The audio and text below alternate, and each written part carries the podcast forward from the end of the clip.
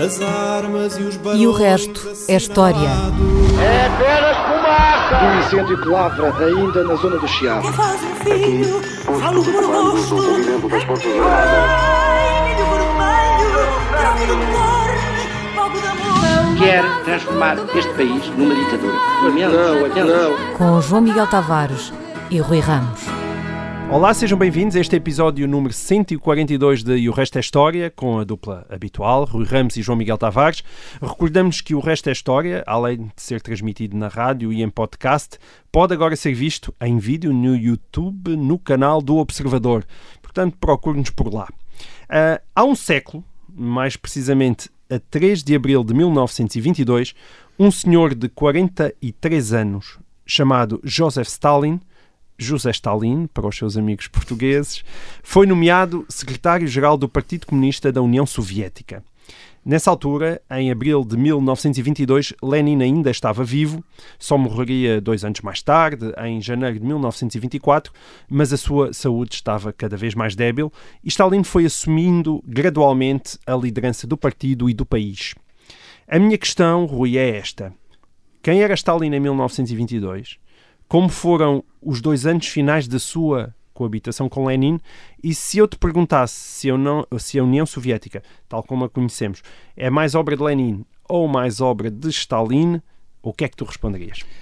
O que é que eu responderia? Bem, isso é uma questão que foi sempre uma, Uma questão, um claro. grande problema político eh, e de debate entre as várias correntes do comunismo bem. mundial. Não admitiste Eu que era uma diria- excelente questão. É uma, é uma Ah, excelente questão, obrigado, por isso obrigado. mesmo, por, eh, não, não apenas por tu a colocaste, o que já garantiria o seu grau de excelência, Ah, mas bom. por, eh, porque foi uma questão que os Certo. comunistas, as várias, como digo, as várias famílias em que o comunismo esteve sempre organizado, se colocavam elas próprias e discutiam. Eu diria, o que é que eu diria? Eu diria que Stalin não fez mais do que aquilo que Lenin tinha começado. Hum. É verdade que para afirmar o seu poder, logo a partir de 1922, mas sobretudo a partir de 1924, Lenin afastou, perseguiu e matou muitos dos camaradas que com ele e com Lenin tinham instalado a ditadura soviética no Império Russo desde 1917 e que alguns destes camaradas depois acusaram Stalin de ter traído Lenin. Ah, e até encontraram alguma documentação de Lenin já depois de 1922 eh, que não se sabe se era de Lenin ou não, ou por exemplo se era da mulher eh, de Lenin, Certo. que de vez em quando dava a entender que ele tinha dito isto e aquilo, sem se já se perceber se de facto ele tinha dito ou não, mas que, eh, em que Lenin aparentemente expressava reservas em relação Uhum. a Stalin. Mais à frente tu vais falar da sua débil saúde, não é? Portanto, Pronto. Mas é só eh, para explicar que este, Lenin, de facto, em 1922 sai do poder devido à sua debil- Sim, debilidade. ele em maio de, ele em maio de, eh, de 1922 tem um AVC Hum. eh, e depois tem um segundo em 1923 e, portanto, Certo. fica debilitado, embora em 1923 ainda tenha eh, produzido alguma cartas, mas não se, já não sabendo se era ele ou se era alguém eh, por ele. E, e- e aconteceu depois uma outra coisa. Depois da morte de Stalin em 1953, ah, a nova liderança soviética, os, os líderes soviéticos que sucederam a Stalin, ah, vieram dizer que tudo o de mau que tinha acontecido na União Soviética tinha sido obra de Stalin. Certo. É essa a base da denúncia de Stalin por eh, Nikita Khrushchev, que depois o substitui, acaba por o substituir, no, no seu famoso discurso secreto ao 20 Congresso do Partido Comunista da União Soviética em 1956, secreto, mas que foi imediatamente conhecido por quase toda a gente. E o Hum. Que ele na diz... altura. Na altura, sim, em Sim. 56, aquilo foi logo espalhado, ah, fora da União Soviética. Ah, e o Khrushchev diz, portanto, dá a entender é que tudo aquilo que os milhões de prisioneiros nos campos de concentração, as centenas de milhares de execuções, o imenso desastre económico e social da coletivização da agricultura, a fome na Ucrânia de O 1932 Holodomor, já aqui 33, tudo isso se devia única e exclusivamente a uma pessoa, Stalin, Uhum. e a mais ninguém. E, portanto, isto Porquê é que isto era importante? Isto era importante que era para dizer que tudo aquilo que tinha estado mal na União Soviética, que era notório, ou que tinha se tornado ainda mais notório depois da sua denúncia pela própria liderança do Partido Comunista da União Soviética, não se devia à ideologia marxista-leninista do Estado Soviético, portanto, à grande orientação política do poder soviético, mas ao culto da personalidade, era assim que eles diziam, ao culto da personalidade de Stalin. Portanto, tinha sido um desvio pessoal à política soviética. Portanto, E tu, tu não compras essa tese? não. Não, não, não- Aliás, vamos lá, vamos lá ver. A primeira coisa que nós temos de reparar é que em 1956 Khrushchev denuncia Stalin e quem era Khrushchev? Khrushchev tinha sido um dos principais colaboradores de Stalin. Uhum. Isto é, aqueles que estavam a denunciar Stalin em 1956 na União Soviética eram, para todos os efeitos, aqueles que nós podíamos chamar os stalinistas, aqueles que tinham colaborado com Stalin, aqueles que tinham colaborado com Stalin na- em todas as políticas, em todas as decisões, eles tinham estado com Stalin. Certo. E são eles agora que vêm dizer que não tiveram nada a ver com aquilo e que era, a culpa era toda de Stalin. Dizer, E isso quando faz- tu dizes que estavam com Stalin, não era estar com Stalin no sentido de estar com ele, mas ainda assim apresentar-lhe as suas críticas, apontar não, o dedo ao que com- estava errado, porque quem fazia isso Uh, geralmente sua não durava muito tempo.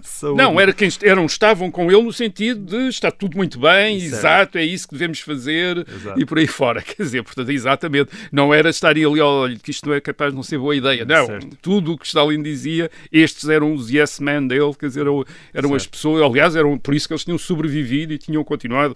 Khrushchev, Molotov, Malenkov e os outros todos, quer dizer, eles estavam. Há, há um filme eh, cómico que é A Morte de Stalin, Certo. que passou há um- uns dois anos, eh, ou dois ou três anos, eh, nos cinemas e que agora até está no, na.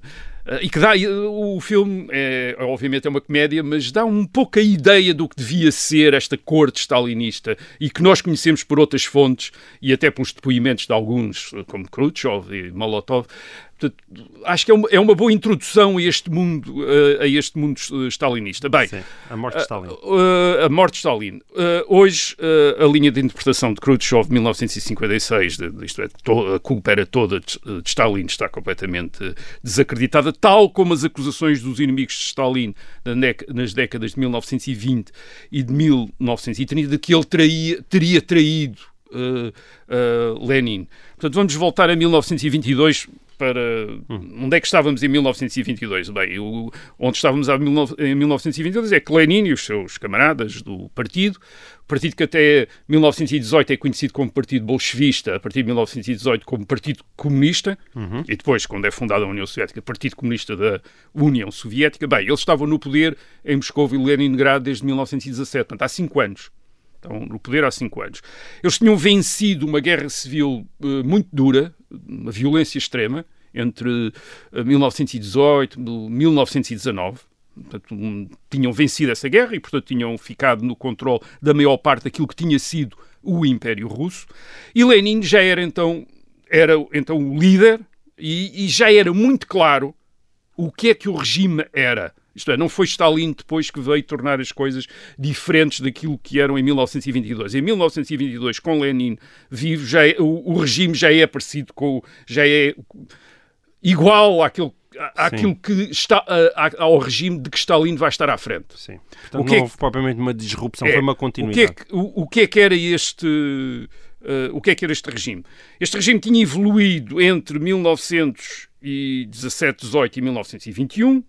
Ao princípio, os comunistas ainda tinham tolerado outros partidos, havia outros partidos, sobretudo partidos de esquerda, como os socialistas revolucionários, os mencheviques, quer dizer, partidos socialistas, às vezes até situando-se à esquerda do- deste partido bolchevista, ah, mas já com muitos ataques e muitas perseguições, e em 1921 uh, isso uh, acaba. Isto é, o único partido tolerado é o Partido Comunista. Portanto, isto ainda no tempo de Lenin, 1921, Lenin está no poder, uh, o único partido é o Partido Comunista.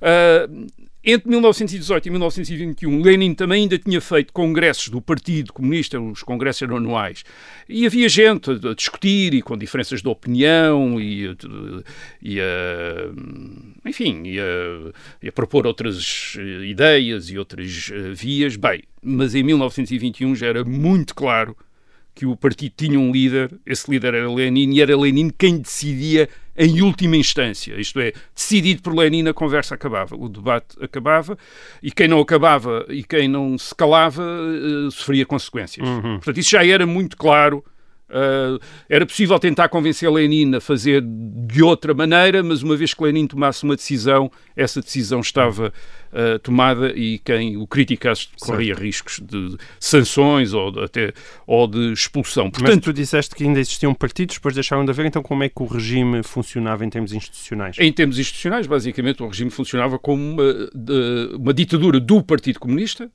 e uh, dentro do Partido Comunista uma ditadura pessoal do seu líder. Uhum Lenin. Todas as instituições do regime, aliás, até o próprio partido, as assembleias chamadas sovietes, os órgãos do Estado, o governo, os ministros, todo, tudo isso agora podíamos estar aqui a descrever, e é extraordinariamente complicado porque havia uma multiplicação enorme de órgãos, estavam sempre a ser criados novos órgãos e nunca se percebia. Ou antes, não se percebia se não se quisesse entender o fundamental. O fundamental era que todos estes órgãos por mais complicados que fossem, serviam apenas para transmitir e executar as decisões de Lenin e nada mais. Quer dizer, era, era para isso que serviam estes órgãos. Portanto, a União Soviética, para todos os efeitos, era uma ditadura pessoal. E era uma ditadura pessoal de uma enorme uh, violência. Com Lenin já havia campos de concentração, já havia execuções em massa, obviamente censura à imprensa e a todas as formas de expressão, perseguições a quem não era comunista. Uh, aliás, foi assim que o regime se impôs, através de um uh, do terror. Com Lenin, a base do Estado Soviético já é a chamada Tcheca, a polícia a política, que é o órgão principal, de facto, do Estado para lidar com uh, os opositores do Estado e até com os críticos, e cada vez mais com os críticos internos dentro do uh, Partido Comunista. Nós, para termos uma ideia do que é que isto significou, temos de ir a um acontecimento que por vezes não é muito referido, mas é um acontecimento importante, que são as eleições para a Assembleia Constituinte de 27 de novembro de 1917. Reparem, isto são eleições que aconteceram depois da tomada de poder pelo, uh, pelos bolchevistas. Hum. Tomou o poder em, em uh, São Petersburgo no princípio do mês de novembro. E estavam marcadas eleições, isto é, uh, reparem, os bolchevistas não derrubaram o, Império dos Czares, eles derrubaram a República Democrática da Rússia, eles derrubaram uma democracia, não, não derrubaram o Império. Isso, às vezes há a confusão de que eles teriam derrubado o Império. Não, eles derrubaram uma República Democrática. só lá isto num minuto. Uh, o, uh, o, o, o Czar tinha abdicado em março tinha-se uhum. Eh, de 1917 tinha-se formado uma, um governo provisório. Esse governo provisório depois decide proclamar uma república. Essa república é uma república pluripartidária, com liberdade de imprensa, com muitos, eh, portanto, uh, vários partidos, etc. É contra essa república que existe na Rússia no verão e no outono de 1917 que os bolchevistas dão o uhum. golpe e tomam o poder. Certo. Ora bem, essa república, o governo provisório dessa república tinha marcado eleições para a Assembleia Constituinte para eleger uma Assembleia Constituinte, para fazer a, a Constituição, Constituição dessa nova, a Constituição, a Constituição dessa República para o fim de novembro de 1917. E o que acontece é que os bolchevistas ainda não, não sentem ter poder para impedir essa eleição. E, portanto, essa eleição acontece. E é uma eleição em que votaram 47 milhões uh, de russos e de, de outras nacionalidades que compunham o Império Russo, cerca de 64% dos eleitores, portanto, não toda a gente, mas mas, mas muita gente. E o que é que aconteceu nestas eleições? Portanto, os, os bolchevistas já estão no poder, mas ainda não têm um controle total do Império Russo. O que é que acontece? Acontece que os bolchevistas só têm 23% dos votos. Têm um quarto dos votos. Uhum. Quem ganha é o partido dos chamados socialistas revolucionários, com 38%. E depois outro, outro ponto muito importante. Há cerca de 100 partidos votados. Isto é, estes 47 milhões de eleitores votaram em mais, em mais de 100 partidos. Partidos de toda a espécie, partidos polacos, arménios, judeus, alemães, uh, muçulmanos. Portanto, Estamos num império, então. num império multinacional. E também ideológico, Partido uhum. Social-Democrata, Partido Conservador, Partido disto, Partido daquilo. Enfim, havia partidos, partidos ortodoxos, partidos disto, Sim. havia partidos para todos os gostos. Portanto, o Império Russo, ao contrário, isto é muito importante, ao contrário daquela ideia que se tem da Rússia como uma coisa homogénea, uh, o mesmo tipo quase de personalidade, como se fosse uma pessoa só, quer dizer, correspondendo a uma determinada psicologia, isso não é, nunca foi nem é verdade. Era um país extraordinariamente diverso, com uma. uma, uma e, e, essa diversidade refletiu-se uhum. quando houve a possibilidade de se expressar politicamente refletiu-se numa enorme pluralidade partidária e política. Isso tem a ver com aquilo que falámos aqui na Pronto. semana passada no último programa. Mas isso é muito importante não é? porque as pessoas julgam que, bem, aquilo era um império homogéneo e depois os bolchevistas limitaram-se a continuar esse império homogéneo através da União Soviética. Não, aquilo era de uma enorme diversidade, as Uhum. pessoas tinham imensas opções diferentes umas das outras. Quando tiveram possibilidade de votar, votaram em cento e tal partidos. Sim. E o, e o que o poder bolchevista vai fazer a partir do fim de 1917 é reprimir, destruir essa pluralidade. Mas A é que partir de aconteceu uma a essa- base, a partir de uma base muito pequena, quer dizer, com um- de um quarto De um dos, quarto dos votos. dos e o que é que votos. aconteceu a essa Assembleia Constituinte? Essa Assembleia Constituinte é, reuniu um só dia, em 1918, foi imediatamente dissolvida Hum. pelo poder eh, soviético, pelo, eh, pelo, pelos bolchevistas. Portanto, os bolchevistas, onde, onde é que são as bases de poder deles que nós percebemos? É nas grandes cidades, Moscou, São Petersburgo, aí Uhum. ganham, e é no exército. Eh, Isso é fundamental. Isto é, no poder militar. Qual era a relação que eles têm do poder militar? Bem, os bolchevistas é o partido que na Rússia quer acabar com a guerra. Nós estamos na Primeira Guerra Mundial, atenção. E a Rússia ainda está dentro da E a, Primeira e a Guerra Mundial. Uhum. Rússia está em guerra com a Alemanha. E aquilo que os, bolche- os bolchevistas estão disponíveis é para aceitar uma paz com a Alemanha a qualquer preço. Uh, Lenin, nem todos os bolchevistas, mas Lenin é dessa linha. E claro, o exército que não quer continuar uh, a combater está uh, muito em sintonia com esta ideia, com esta ideia bo- bolchevista. Portanto, é a partir dessa base de poder, é a partir daí que eles vão conquistar um país que, repito, nas eleições mostrara que era muito plural, com dezenas de partidos, e é isso que eles vão destruir. E, e- e depois há uma outra eh, novidade in- interessante neste tipo de poder que o eh, Lenin e os bolchevistas instauraram na Rússia. A tradição das revoluções no- na Europa do século XIX na- nessas. Ha havido várias revoluções em França, por exemplo. Há uma revolução em 1789, a chamada Grande Revolução Francesa, e depois em 1848 há, outra revolução. Há revoluções noutros países. E o que é que acontecia quase em todas as revoluções no século XIX na Europa? O que acontecia era que geralmente o poder ficava localizado numa Assembleia eleita. Geralmente até uma Assembleia Constituinte. Era aí que ficava o poder. Era, era, eh, era das discussões dessa Assembleia que resu- resultavam as grandes decisões eh, de orientação política. Portanto, era na Assembleia que estavam os, os principais líderes, que discutiam uns com os outros. Portanto, isto era a tradição eh, das revoluções europeias. Ora bem, a Revolução Soviética não se passa desta maneira. Na Revolução Soviética, o poder fica concentrado na direção do partido do Partido Bolchevista, de acordo com a concepção de Lenin do partido como uma vanguarda de revolucionários profissionais, que é isso que eles são, um, um grupo de revolucionários profissionais que toma o poder político, portanto a revolução consiste na tomada do poder por essa vanguarda e não faz e não tem qualquer ideia de partilhar depois o poder numa assembleia com outra gente que tivesse sido eleita e que lhes viesse discutir aquilo que eles queriam uh, fazer. Portanto, as assembleias eleitivas só interessavam aos bolchevistas na medida em que lhes permitiam tomar o poder. Uh, foi assim que eles utilizaram os, os chamados soviéticos, que eram umas assembleias uh, formadas espontaneamente por trabalhadores e soldados uh, nas grandes cidades de Moscou e São Petersburgo uh, em 1917. Eles usaram isso para minar o governo provisório, mas depois quando eles tomaram o poder, concentraram o poder uh, no partido. E quando é que tu dirias que os bolcheviques, em- tornados comunistas, passaram a dominar toda a União Soviética? Uh, uh, essencialmente, a Rússia, essencialmente a partir de 1920-21. Isto é, apertam, apertam imenso no fim da Guerra Civil, portanto. Uh, uh, eles basicamente estão no controle e começam não apenas a eliminar, uh, e quando digo eliminar, eliminar violentamente tudo o que era uh, partidos, mas também tudo o que era oposição à direção de uh, Lenin, isto é, mesmo os críticos internos do partido. Agora, Mas mesmo Lenin começou as purgas internas. Exatamente, e já foi vamos falar disso. Já, vamos, já vamos falar disso. Ora bem, o que é que acontece depois em 1920? Eh, e isso leva-nos depois a discutir o que é que Stalin representou em relação a, a- a- a Lenin. O que acontece é que eh, o tempo se calhar, sim, sim. se calhar o tempo a chegar ao fim. Se- calhar acontece, mas acontece só na segunda parte. Ah, até já, ah, temos aqui um, uma pequena interrupção e voltamos já a seguir com mais Stalin.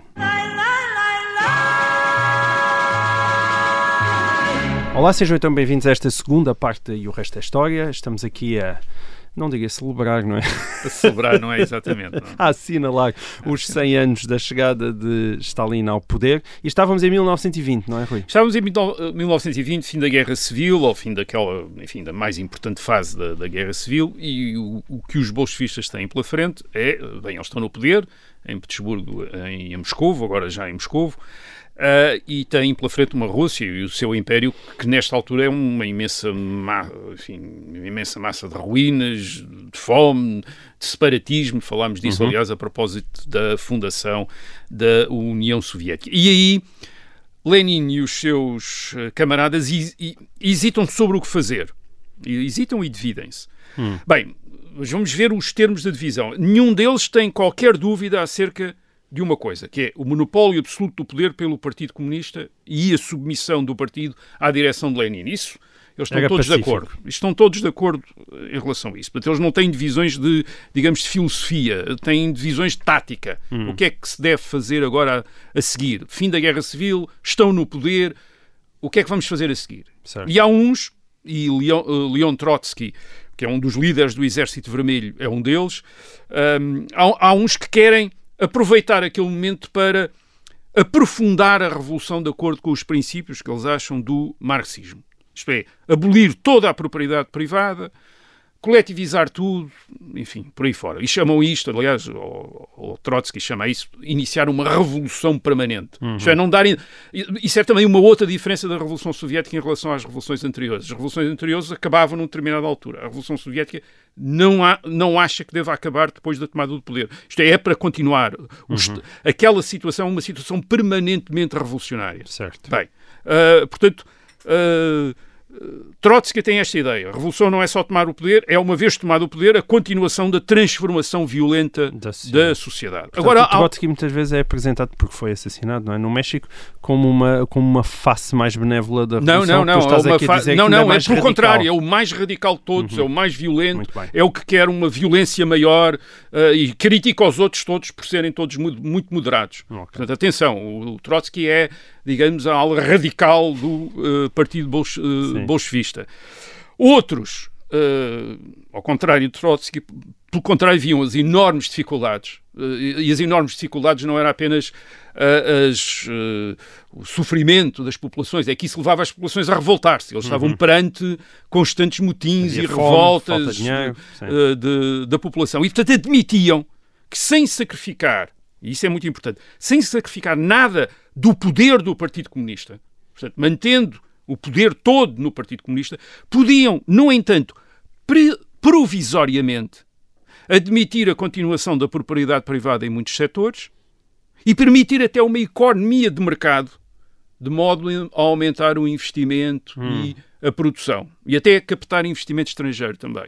Isto é, admitiam, portanto, que digamos que, que a coletivização conciliar, e a não fosse é con, conciliar o poder, a ditadura do Partido Comunista com uma economia com um certo grau de liberdade económica. Certo. Mas não é assim que uh, hoje em dia olhamos para a União Soviética. Não. Mas foi essa a opção de Lenin em 1920. É esta. Portanto, o que eles diziam era que a coletivização e a, enfim, a estatização total da economia podiam ficar para, para outra fase, mas não para agora. E em 1921 é esta última via Portanto, esta uhum. via de uh, ditadura do Partido Comunista, mas com uma economia mais ou uhum. menos ainda essa livre, é essa via. que Lenin opta. É, enfim, é uma segunda via. uh, Lenin Sim. opta por isso e chama-lhe a nova política económica, uhum. NEP.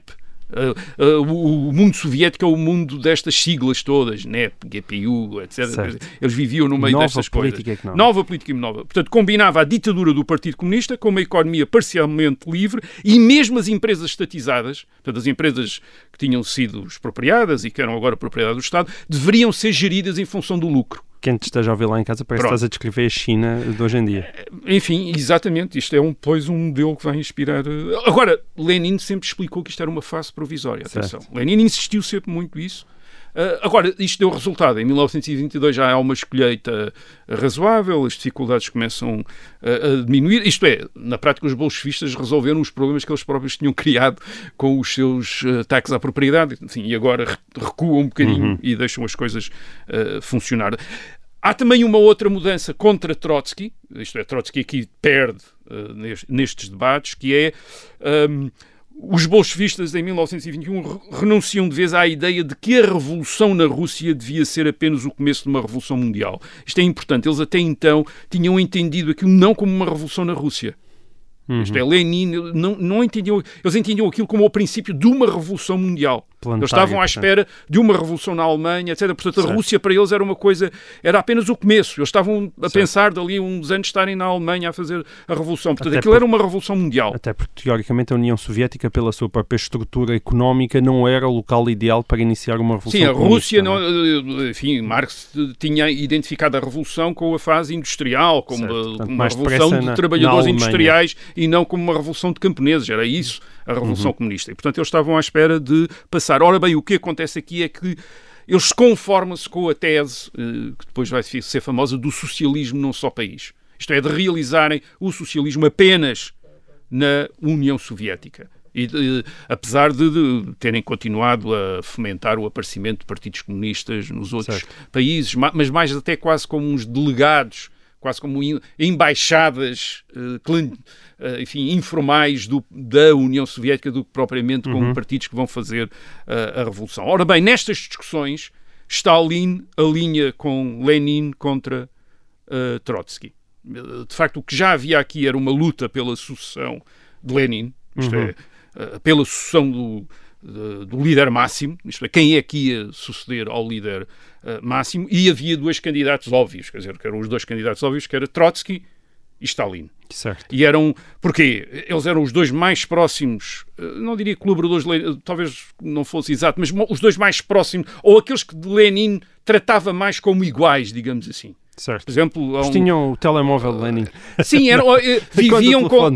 É verdade, viviam com, viviam com Lenin. Não precisavam de telemóvel, porque viviam com Lenin uh, no Kremlin. Isto ah, é, bom. Trotsky e Stalin viviam no Kremlin com Lenin e, e, eram os únicos que tinham acesso ao gabinete de Lenin sem precisar de marcação prévia. Portanto, okay. podiam entrar e sair e falar, falar com ele. Uh, Trotsky, Trotsky, para muitos era o sucessor óbvio Uh, porquê? Porque Trotsky, uh, Trotsky era um judeu ucraniano, uhum. uh, era um herói da Guerra Civil, tinha sido um, como comissário para os assuntos militares, na prática o chefe do exército vermelho, do exército comunista durante a Guerra Civil, era uma figura com um ar romântico, tinha vivido no resto da Europa, cosmopolita, tinha bom aspecto e, portanto, parecia fadado para ser o, líder de uma, de uma revolução, era também, escrevia muito bem, portanto, tinham teorias dele próprias, as teorias da revolução permanente, portanto, tinha uma certa originalidade uh, por contraste com, enfim, com outros líderes uh, uh, soviéticos. E Stalin, Stalin, que também não era russo, era um georgiano, parecia para muitos muito mais cinzento e muito menos eh, brilhante do que, uh, do que Trotsky. Ele tinha sido o homem escolhido por Lenin para comissário do povo para as nacionalidades, portanto, ministro para as nacionalidades, para lidar uhum. com as várias nacionalidades certo. da Rússia e depois da União uh, Soviética. Mas, de facto... Eu tenho uma imagem tem, sim, uma imagem rude, não é? Muito mais rude, mas, curiosamente, era um, era um homem muito lido, uhum lia imenso. Ele, tinha, ele chegou, no fim, tem uma biblioteca pessoal de cerca de 20 mil livros maior parte todos anotados, portanto ele lia tudo. Aliás, ele nas conversas com os outros bolchevistas andava sempre a perguntar o que é que vocês andam a ler, o que é que estão a ler, etc. E explicava-lhes, é uma coisa que é uma curiosidade, explicava-lhes sempre, é preciso ler, é preciso ler literatura. A literatura dá-nos uma experiência que nós não conseguimos adquirir no nosso tempo de vida. E, portanto, quando nos surgem grandes problemas, temos a experiência, a, a experiência através da literatura é muito importante para nós termos ideias para resolver esses problemas. Um o autor favorito dele era o Chekhov, quer dizer, hum. portanto, ele lia Tolstói, Chekhov, era um grande leitor dessas. Uh, ele tinha sido seminarista e também citava muito a Bíblia uh, nas, nas, suas conversas, também citava bastante.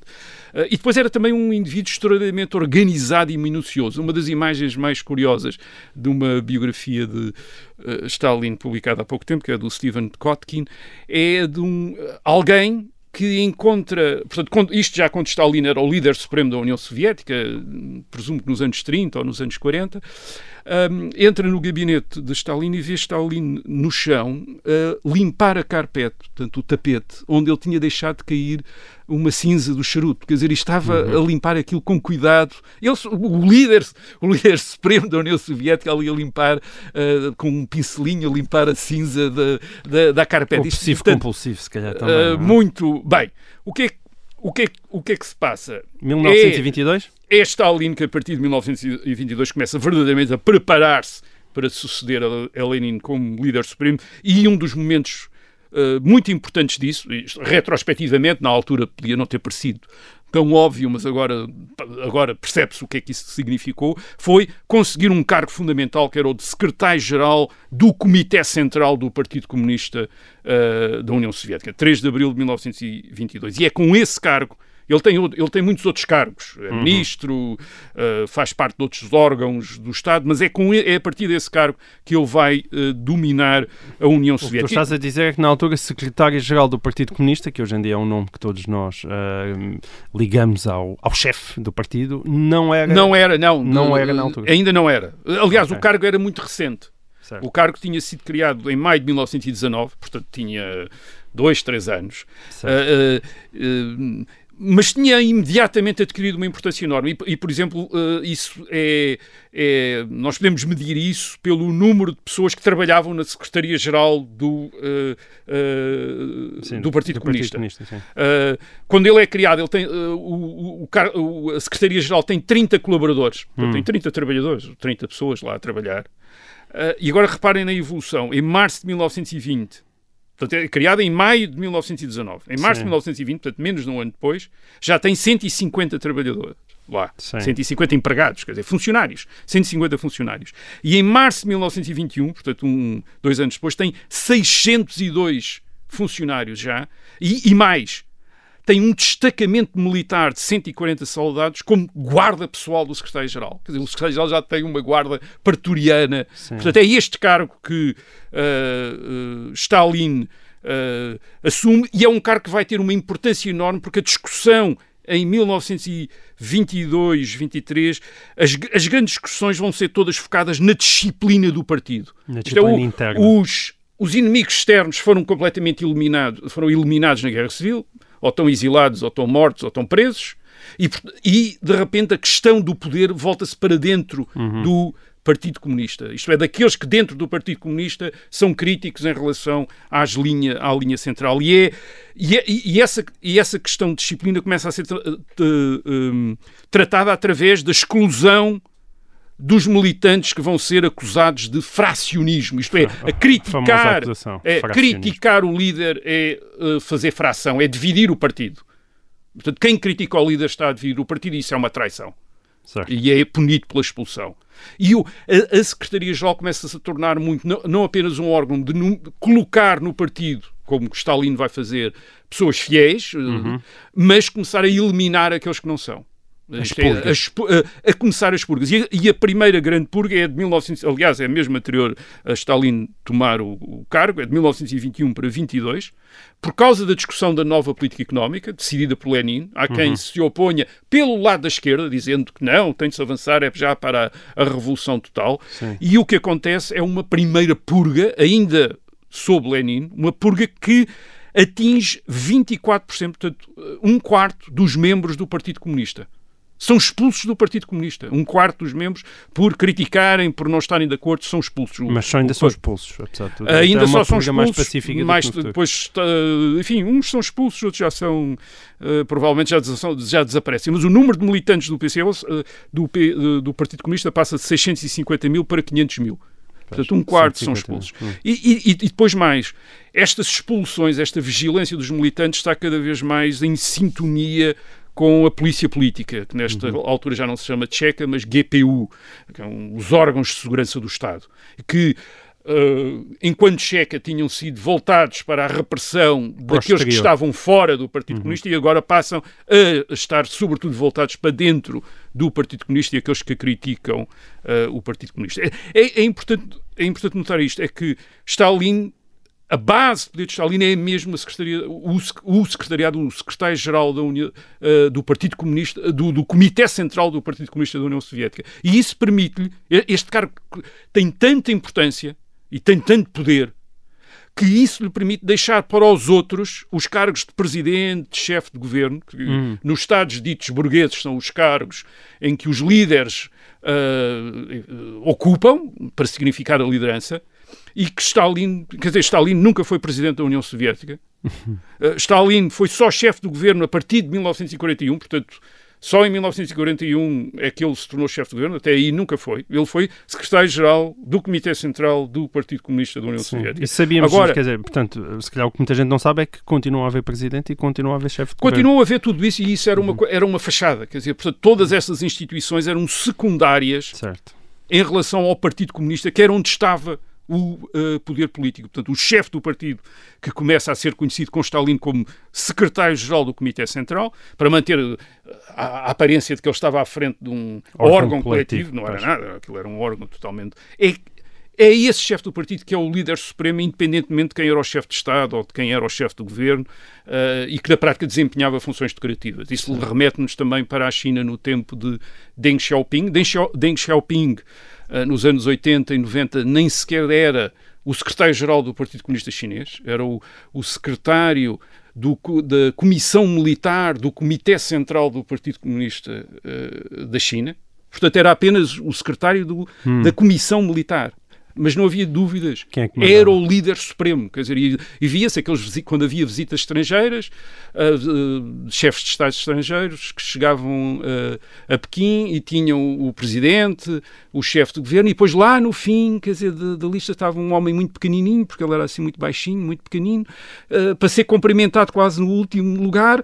Mas toda a gente sabia, incluído os, os visitantes estrangeiros, que aquele era o líder supremo da China. Quer dizer, que, enfim, que nada acontecia na China que Deng Xiaoping não autorizasse. E, portanto, e isto era típico de uma situação revolucionária. Quer dizer, o, eh, o, eh, o Estado, as instituições do Estado, do ponto de vista, digamos, ocidental, ou deles diriam burguês, eram irrelevantes em relação à, à- à dinâmica do poder dentro do partido. Bem, Muito bem. voltando a 1922, 1922, Lenin tem um AVC a 26 de maio de 1922, fica incapacitado, vai morrer em janeiro de 1922. Dois anos depois. Uh, 24, cerca de dois anos, um ano e meio depois. Uh, ele, nos últimos tempos, em 1923, com- correm algumas críticas a Stalin que são atribuídas uh, a Lenin, sobretudo sobre o poder que Stalin estava uh, a acumular, mas Lenin, antes disso, tinha defendido constantemente Stalin, por exemplo, contra as críticas de Trotsky. Portanto, não há dúvida nenhuma. Foi Lenin quem transformou a, a chamada ditadura do proletariado numa ditadura do partido do proletariado e depois transformou a ditadura do partido do proletariado na ditadura do líder do partido do proletariado. Certo. Portanto, esta ditadura, como já disse, tinha duas expressões. Para fora do partido expressava-se na eliminação de qualquer outro partido e para dentro do partido na repressão daqueles que eram críticos ou divergentes em relação ah, ao líder. E Trotsky no meio disso. Bem, o que é que acontece depois de 1924? O, o Stalin, que é uma história muito complicada, Stalin vai se aliando com uns dirigentes e umas fações no Partido Comunista para enfrentar Trotsky, portanto vai, enfim, vai jogando uns contra os outros Sim. até conseguir... ah, e, portanto, nesta fase a liderança às vezes parece... ah, coletiva, mas de facto é Stalin que já está por dentro a, a tomar conta. E, e Stalin, neste momento, vai, vai fazer algo que o distingue de Lenin, que o vai distinguir de Lenin, que é, sobretudo a partir de 1928, quando ele já está consolidado no poder, vai acabar com a nova política económica, com aquela política de eh, eh, ditadura política do Partido Comunista e uma economia mais ou menos livre, e ele vai iniciar a coletivização, a estatização de um modo brutal nos anos eh, 30. Isto é, é uma ruptura com aquela política que existia antes. Ahm, Durante esta época, é curioso, Stalin é sempre criticado por Trotsky. Ele afastou Trotsky do poder em 1925 e depois consegue o expulsar da União Soviética em 1929. E Trotsky está sempre a dizer que Stalin estabeleceu um poder pessoal assente numa burocracia, etc. Ora bem, isso não é totalmente verdade. O que de facto Stalin vai criar é uma situação de instabilidade constante em que até os dirigentes comunistas estão ameaçados, porque ele vai iniciar processos de purga constantes do Partido Comunista nos anos 1930, e desse ponto de vista até podíamos dizer que o stalinismo corresponde muito à ideia de revolução permanente de Trotsky. Uh, e, portanto, isso leva-nos à ideia que, de facto, Stalin representa mesmo a ideologia marxista-leninista e não se trata nada de uma ditadura uh, ou de um desvio pessoal à linha marxista-leninista. Uh, Aliás, lembrar que mesmo o fim da nova política económica tinha sido prevista por Lenin, que tinha admitido que era Como só provisória, provisória e as purgas já tinham sido começadas por Lenin em 1921 uhum. e 1922. O, o stalinismo, portanto, vai surpreender muita gente, é porque as pessoas estão vão, habituadas na tradição das revoluções europeias do século XIX a que as revoluções passavam por um momento inicial violento e depois moderavam-se. E aquilo que Stalin vai fazer na Rússia é que, depois do momento violento inicial, seguem-se momentos ainda mais violentos a seguir. Uhum. Isto é o, o poder uh, comunista na União Soviética, nos anos 30, nos anos 40, está-se a tornar cada vez mais violento, não cada vez menos violento. Mas, aparentemente, isto é um, uma ditadura em que quanto menos inimigos tem, mais violento é, quer dizer, mais persegue as pessoas, quando, quando vai eliminando inimigos e vai inventando inimigos. E este é uhum. o poder que uh, Stalin inventa. Portanto, o que Stalin na prática faz é impedir que a União Soviética entre numa fase qualquer de moderação, mas agora repetindo, uh, e repetindo, isso só foi possível graças à organização leninista do partido, que ao contrário do que acontecia em outras revoluções, concentrou o poder no líder do partido e não numa Assembleia, o que permitiu ao líder depois mudar de direção e de política quando uh, achou conveniente. O que quer dizer que sem Lenin não tinha havido Stalin. E, Muito. portanto, uh, uh, a, União, uhum. a União Soviética é a obra de Lenin, é a obra dos comunistas iniciais que Stalin executou. Muito bem. E aí ficamos assim por nesta edição do Resto da História. Nós voltamos para a semana. Até lá.